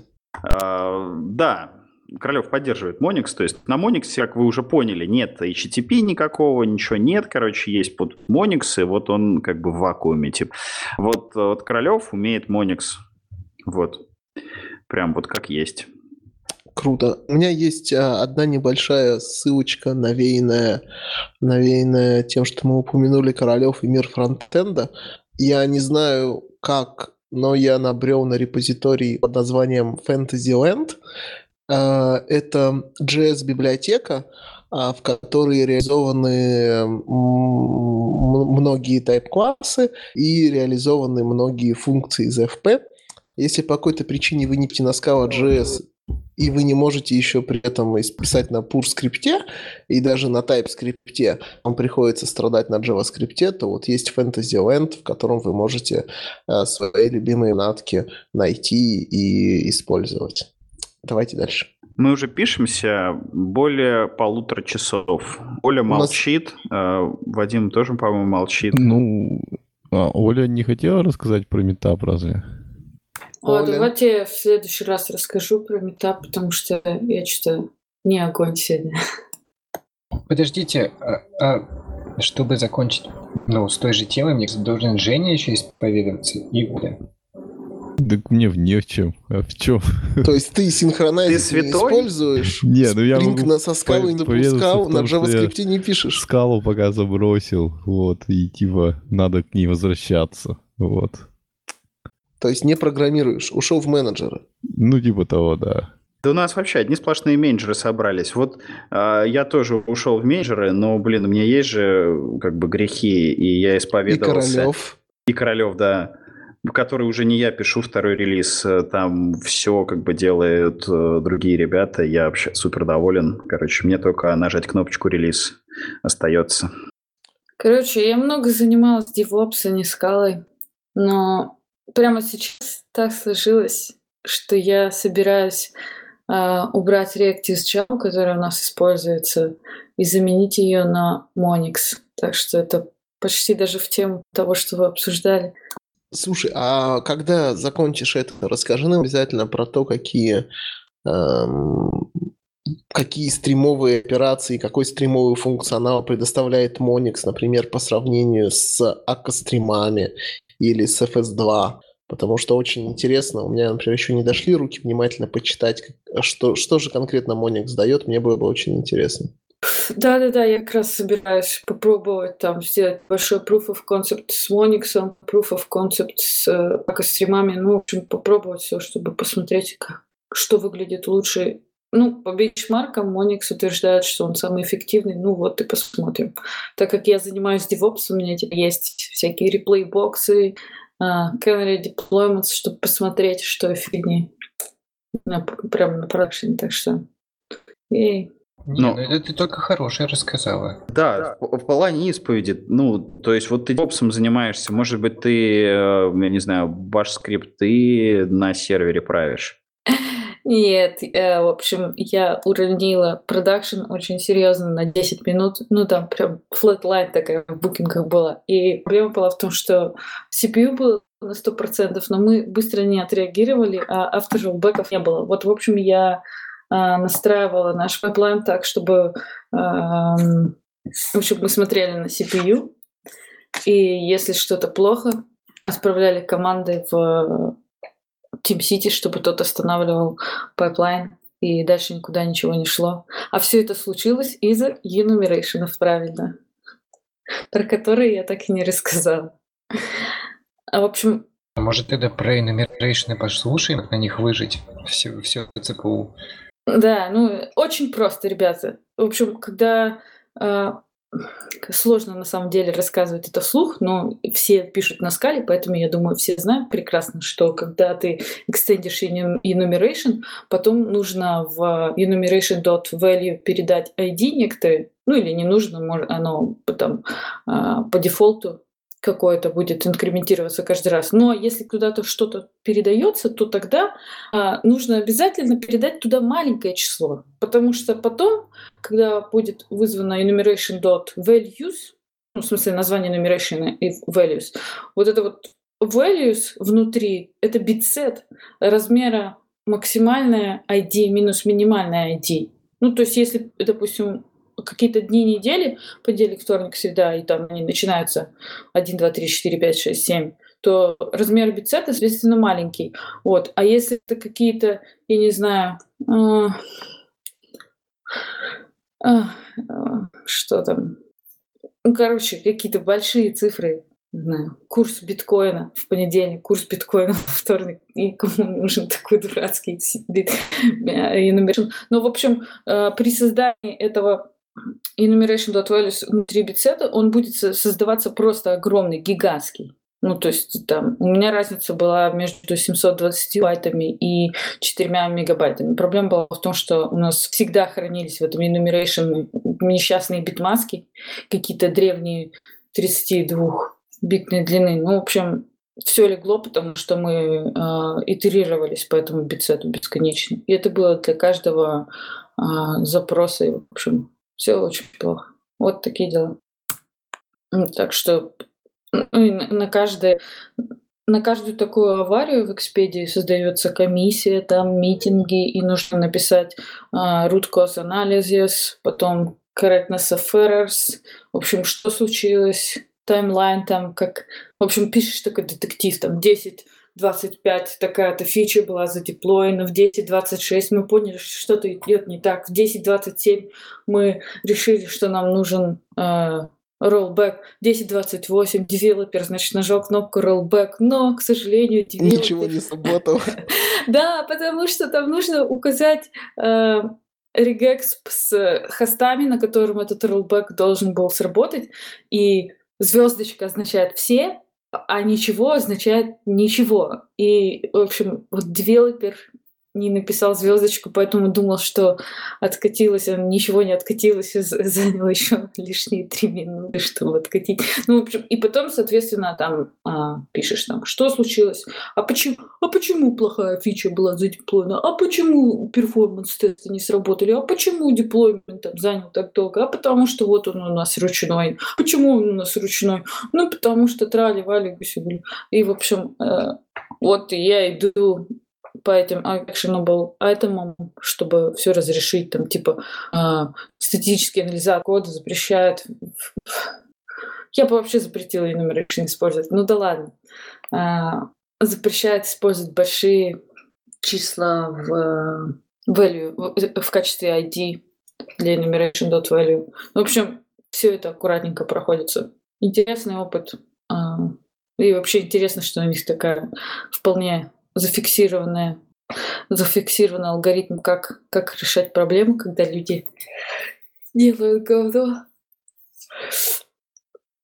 Вот такая боль, в общем. На этой оптимистичной ноте я предлагаю заканчивать. Если у кого-то есть что-то сказать, то давайте. Используйте королев, ребята на этой оптимистичной ноте да, эм, еще один подкаст про королев. А с вами был Алексей Романчук из Берлина, 39-й выпуск о вас. Всем пока. А, а мы все, да, вот говорим, да, я да, уже забыл. Говори. Да, да, да, я вот Фомкин из Орла. Используйте королев, пока. Евгений Тогарев из Екатеринбурга, всем пока. А, Вадим из Казани, всем пока. Используйте королев. Оля из Светла, всем пока. Используйте Королев, не забывайте Королев. Королев жив, Королев будет жить. Да, используйте Королев. Пока. А, там еще забыли сказать, что комменты пишите, в Твиттер пишите, и спасибо всем, кто на Патреоне поддерживает. И не забудьте заносить на Patreon. И используйте Королев.